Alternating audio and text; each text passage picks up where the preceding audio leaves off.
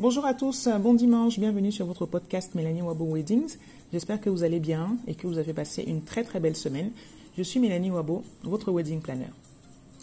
Aujourd'hui, euh, je vous propose qu'on s'intéresse aux invités du mariage. Euh, vous savez, à force de m'écouter, euh, ou si on s'est déjà rencontré, que moi j'aime vraiment, vraiment, vraiment qu'on fasse vivre une expérience à ces invités au mariage. Ils vont, ils vont rien manger qu'ils n'ont pas déjà mangé. Ils vont rien boire qu'ils n'ont pas déjà bu ou qu'ils ne boiront pas à une autre occasion. mais votre mariage, c'est vraiment une expérience que vous avez envie de partager avec eux. Et du coup, les invités doivent se gérer euh, très précieusement parce que c'est un projet, un projet dont il se prépare, il se planifie. Et la gestion des invités, elle a lieu avant, elle a lieu pendant et elle a lieu après le mariage. Donc, à moins que vous n'ayez choisi de vous marier dans la stricte intimité, c'est-à-dire entouré euh, uniquement de, vos témoins et de vos chefs de famille, par exemple, euh, à la mairie, vous aurez à gérer un certain nombre de choses concernant vos invités. Vous avez choisi de vous marier et de partager ce grand moment de votre vie avec votre famille, bien sûr, vos plus proches, mais aussi euh, avec vos amis, avec vos collègues, avec vos camarades de fac, avec les copines du club de sport, avec la tontine, etc., etc. Il va donc falloir s'assurer en fait que tout se mette bien en place pour que ces personnes se sentent à l'aise et gardent un souvenir mémorable de votre mariage. Tous les efforts qu'on fait, tous les petits détails auxquels on pense par rapport à l'organisation d'un mariage, c'est vraiment pour que les invités vivent une belle expérience et en gardent un beau souvenir. Donc quand je disais que la gestion des invités, c'est avant, pendant et après le mariage, avant le mariage, c'est avec la liste des invités et les faire part. Pendant le mariage, en gros, c'est par rapport au programme et au, plan de table. Pardon. Et euh, ça peut donc aller après le mariage pour les invités très très spéciaux que vous aurez, euh, pour lesquels vous, aurez envie d'avoir une attention particulière. Gérer ses invités avant le mariage, ça veut dire quoi? Une des premières choses à faire quand on commence ces préparatifs, c'est de dresser une liste d'invités. Ah, la fameuse liste des invités.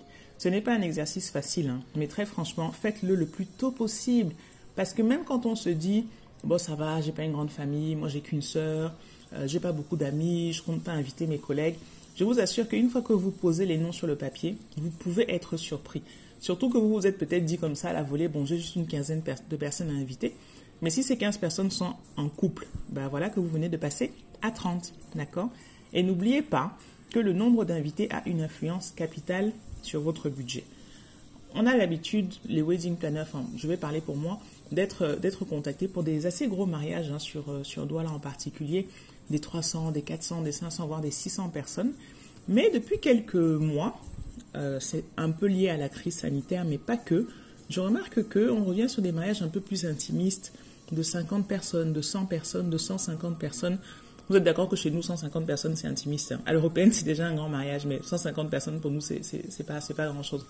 Du coup, j'aimerais bien savoir, dites-moi un peu en commentaire, vous qui préparez votre mariage, combien d'invités est-ce que vous avez l'intention d'avoir? Bon, c'est juste une petite parenthèse.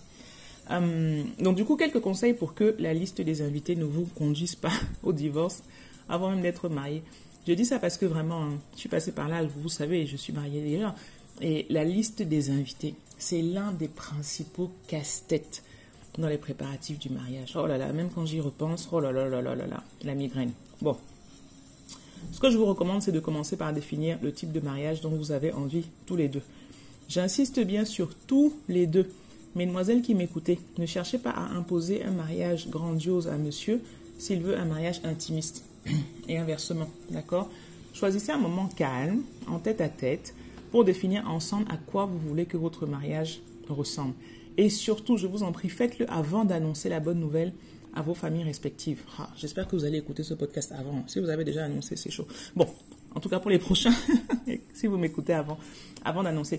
Je dis ça parce que dans l'euphorie, vos mamans, nos mamans là, vous les connaissez, non? Nos mamans, surtout elles, elles vont s'empresser d'informer la grande famille. Elles vont informer leurs amis. Elles vont informer leurs tontines, leurs associations. C'est-à-dire que du matin au soir, à partir du moment où vous aurez fait l'annonce, elles seront en train de dire Oh, mon enfant se marie. Oh, mon enfant se marie. Et en fait, avant que vous n'ayez fait votre propre liste, vos mamans, elles seront déjà en train de venir vous demander 200 faire par chacune. Vous voyez un petit peu, non? Donc, mettez-vous d'accord sur le type de mariage et le nombre d'invités que vous voulez avoir avant d'aller voir vos familles. D'accord Et là, vous vous accordez sur le message que vous allez leur faire passer. De même, soyez sur la même ligne avec vos collègues. Si vous dites pas de collègues, alors ça vaut pour tous les deux. Dans la mesure du possible, en tout cas. Hein. Euh, si jamais un de vous deux est dans sa boîte depuis 20 ans et que l'autre y est depuis un mois, forcément, ce que je viens de dire ne marche pas. Mais, mais en même temps, vous n'aurez pas trop de difficultés. Si vous venez de commencer un boulot, vous n'avez pas encore des affinités qui font que vous vous sentez euh, obligé d'inviter vos collègues. Si vous dites collègues les plus proches, là aussi, ça vaut pour tous les deux. Et en général, c'est assez bien vu d'inviter son, responsable hiérarchique direct, même si ce n'est pas obligatoire. On est d'accord que si vous ne vous supportez pas au bureau, bah, c'est pas la peine de faire des hypocrisies et de les inviter à votre mariage, quoi. Et puis souvent, les personnes qu'on supporte pas au bureau et qu'on invite, elles viennent, et puis elles sont tout en train de tout dénigrer, vraiment. N'ayez même pas de. Voilà, zappez, zappez. De toute façon, vous aurez un problème de place, donc ne vous encombrez pas des personnes hypocrites. Ensuite, faites une première euh, ébauche de liste. Je vous recommande de faire quatre listes au départ. Vos amis communs, la famille et les amis de madame, la famille et les amis de monsieur. Pourquoi je vous ai dit quatre listes? Trois listes, pardon. À partir de là, vous aurez un nombre d'invités et vous saurez quel nombre attribuer à chacun de vos parents. C'est mieux de leur donner un nombre de places plutôt que de les laisser libres de faire une liste, euh, de recevoir 300 noms et de leur demander en fait après de réduire de moitié. D'accord? Plutôt que de leur laisser vraiment le champ libre et qu'après il y ait de longues discussions, dites-leur dès le départ. D'accord? Bon, maintenant de vous à moi, euh, sachez que ces conseils ne seront pas faciles à appliquer si votre mariage est intégralement financé par vos parents. Il ne faut pas qu'on se trompe. Hein. Dans ce cas, il y a des chances que ce soit eux qui vous disent combien d'amis vous pouvez inviter à votre mariage. C'est pas le plus agréable, je sais, mais bon, malheureusement, c'est la réalité du décideur-payeur et il va falloir faire avec. Ensuite, je vous recommande de faire un tableau de suivi. Euh, vous avez sûrement fait vos ébauches de liste sur le papier. En général, là, on est posé sur le canapé. Euh, même quand on sait utiliser l'ordinateur, hein, nous, on a commencé par papier, crayon. On est posé, euh, on écrit un petit peu comme ça. Donc, une fois que vous avez fait ça, entrez tous les noms dans un tableau. Idéalement, un tableau Excel, c'est assez facile à suivre et, à modifier. Ce tableau qui va vous permettre d'estimer au mieux le nombre de faire-part à commander. en effet, ne faites pas l'erreur de dire bah, j'ai 300 invités, je commande 300 faire-part. Ça ne sert à rien. Vous allez estimer le nombre de couples, le nombre de personnes célibataires et éventuellement ajouter une petite marge pour tomber sur le nombre que vous allez, euh, que vous allez imprimer. Ensuite, vous allez choisir qui inviter à quel moment. C'est-à-dire que si malgré tous vos efforts, vous avez trop d'invités, ou bien vous n'avez pas la même affinité avec tout le monde, répartissez-les dans la journée. D'accord?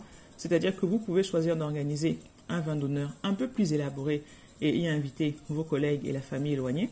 Euh, si, vos parents sont ouverts à cette idée-là, inviter au vin d'honneur certains de leurs amis moins proches, leurs associations, leurs réunions, euh, et toutes les personnes qui sont invitées en fait juste pour respecter les codes, les convenances et la bienséance, d'accord? Quelles que soient les personnes concernées, dans ce cas, ne faites pas euh, juste acte de présence au vin d'honneur. Passez du temps, prenez des jolies photos avec ces invités-là, puisque ils ne seront pas à la soirée, d'accord? Une fois que votre liste est faite, relisez-la régulièrement entre le début des préparatifs et le jour du mariage, bah, les relations sociales évoluent, hein.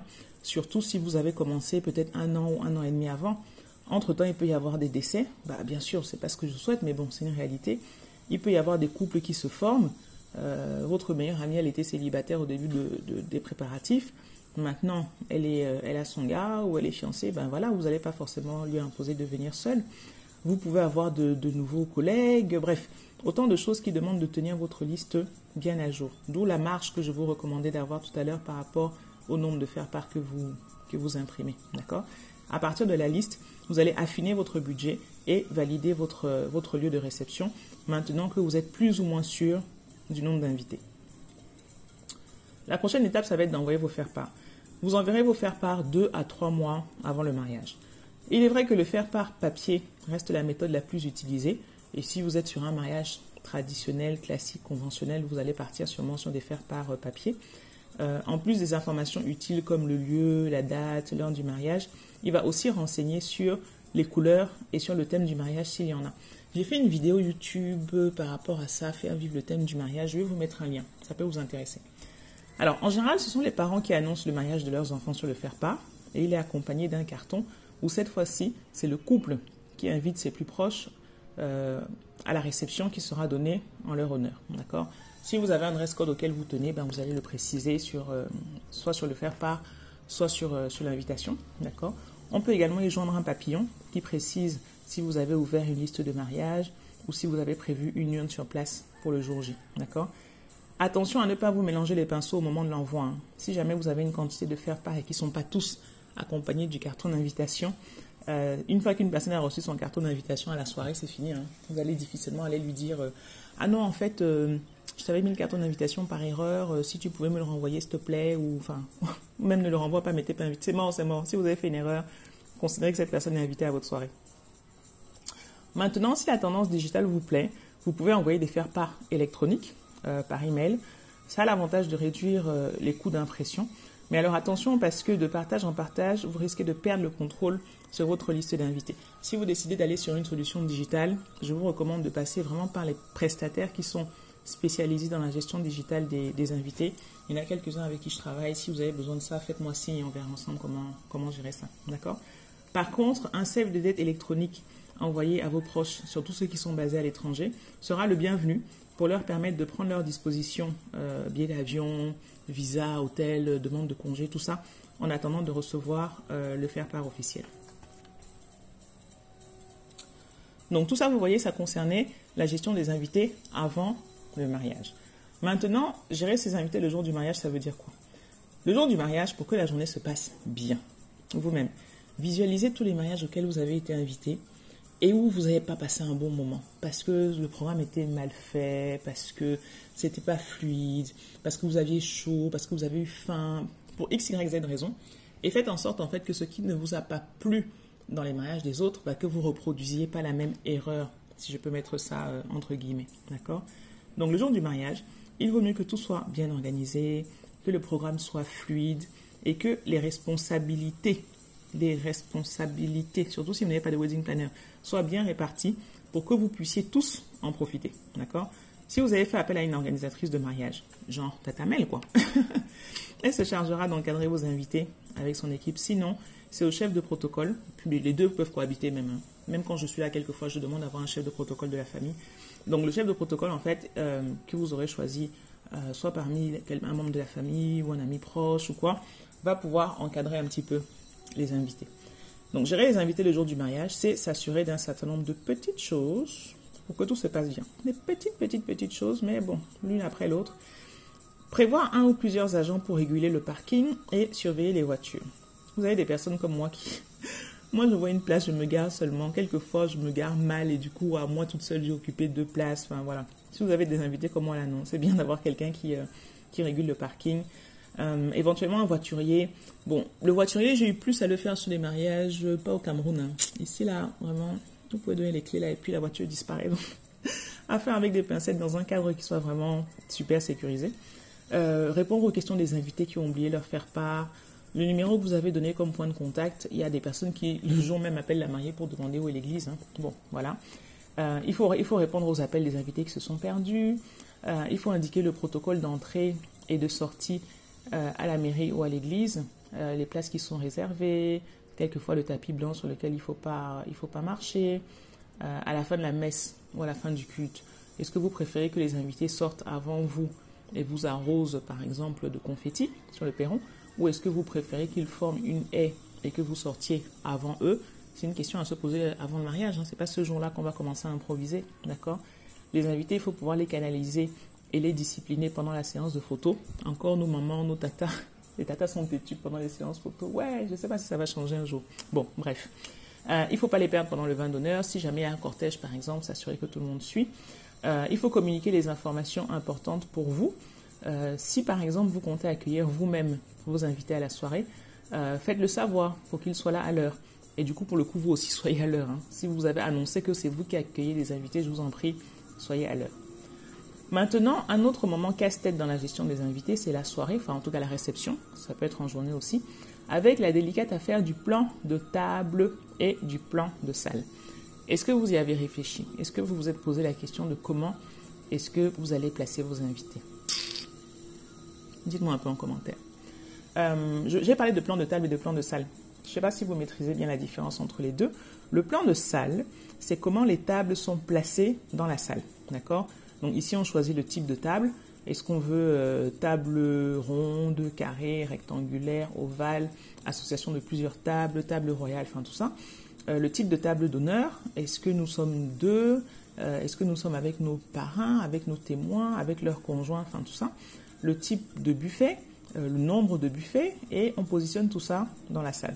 Ça permet de créer des zones, d'accord, dans l'espace. Par contre, le plan de table, c'est la répartition des invités sur chaque table. Vous pouvez choisir de leur attribuer une zone. Il y a des mariages comme ça, hein. on, se décarcasse, ne se décarcasse pas à faire un plan table par table, mais on dit par exemple, ben voilà, les tables 1 à 4, c'est euh, les parents des, amis des parents, euh, table 5 à 7, euh, c'est les amis de la mariée, enfin vous voyez. Donc on peut décider d'aller par zone, on peut décider d'aller par table, donc Madame Wabo, table 10, ou on peut encore être plus spécifique et identifier la place de Madame Wabo sur la table 10. D'accord euh, Ça, c'est la solution la plus difficile à gérer, surtout si vous avez un grand nombre d'invités et qu'ils n'ont pas tous confirmé leur présence. Moi, j'aime bien le placement par zone, qui est plus souple et qui permet plus de convivialité, puisqu'en fait, les invités vont s'installer par affinité dans la zone qui sera désignée. Une fois que vous avez dit là, c'est le carré des amis, bon, après, ils s'installent, euh, ils s'installent comme ils veulent dès lors qu'ils respectent les tables qui ont été désignées. Après, il faut les installer, ces invités. Hmm. On a tous connu ces moments un peu désagréables où on arrive sur le lieu de réception et on a une file d'attente interminable avant d'être installé. Et ça tombe pile le jour où on a mis une robe dans laquelle on est un peu engoncé et des talons qui nous font mal aux pieds. Bon, voilà. Si vous avez le moindre doute sur la gestion de vos invités à leur arrivée, je vous recommande d'installer le cocktail à l'extérieur. Faites le cocktail à l'extérieur, en tout cas avant la zone où ils sont euh, reçus par des hôtesses ou des membres de la famille pour être installés. Comme ça, ça permet de boire un verre, de discuter un petit peu avec les gens avant d'être dirigé vers, euh, vers sa table et d'éviter cet engorgement euh, devant l'entrée. Bon, ça c'est bien sûr si le site que vous avez permis le choisir. Euh, vous allez préparer pour vos hôtesses soit une liste par table, sous forme de plan de salle avec le nom de chaque invité, soit une liste alphabétique, et ça c'est beaucoup mieux, avec à côté de chaque invité le nom ou le numéro de sa table. Cette option est vraiment plus indiquée dès que vous avez plus de 8 tables, parce que franchement, pour pouvoir se rappeler Enfin, le travail de mémoire est, énorme, quoi. Si jamais vous faites un plan par table, au lieu de le faire par ordre alphabétique, c'est trop, trop, trop de travail pour les hôtesses. Donc, l'idéal, c'est de faire et un plan de salle et un plan de table pour qu'elles puissent se retrouver euh, et les faire venir suffisamment tôt pour qu'elles fassent les repérages. Euh, vos hôtesses, ou même si c'est des personnes de la famille, ne doivent pas découvrir la salle en même temps que les invités, je vous en prie.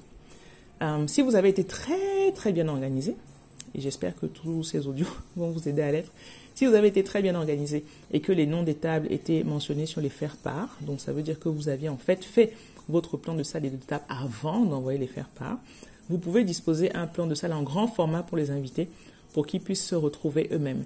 Ça suppose aussi que vous soyez sûr que vos invités sont disciplinés. Et la discipline chez nous, bon, vous-même vous savez que c'est pas trop ça. Hein. donc euh, voilà, si vous avez une cinquantaine de personnes, c'est gérable. Mais ne faites pas ne prenez pas cette option pour 300 personnes parce qu'on se connaît. Euh, les gens vont se déplacer, ils vont pas respecter le plan que vous aviez prévu.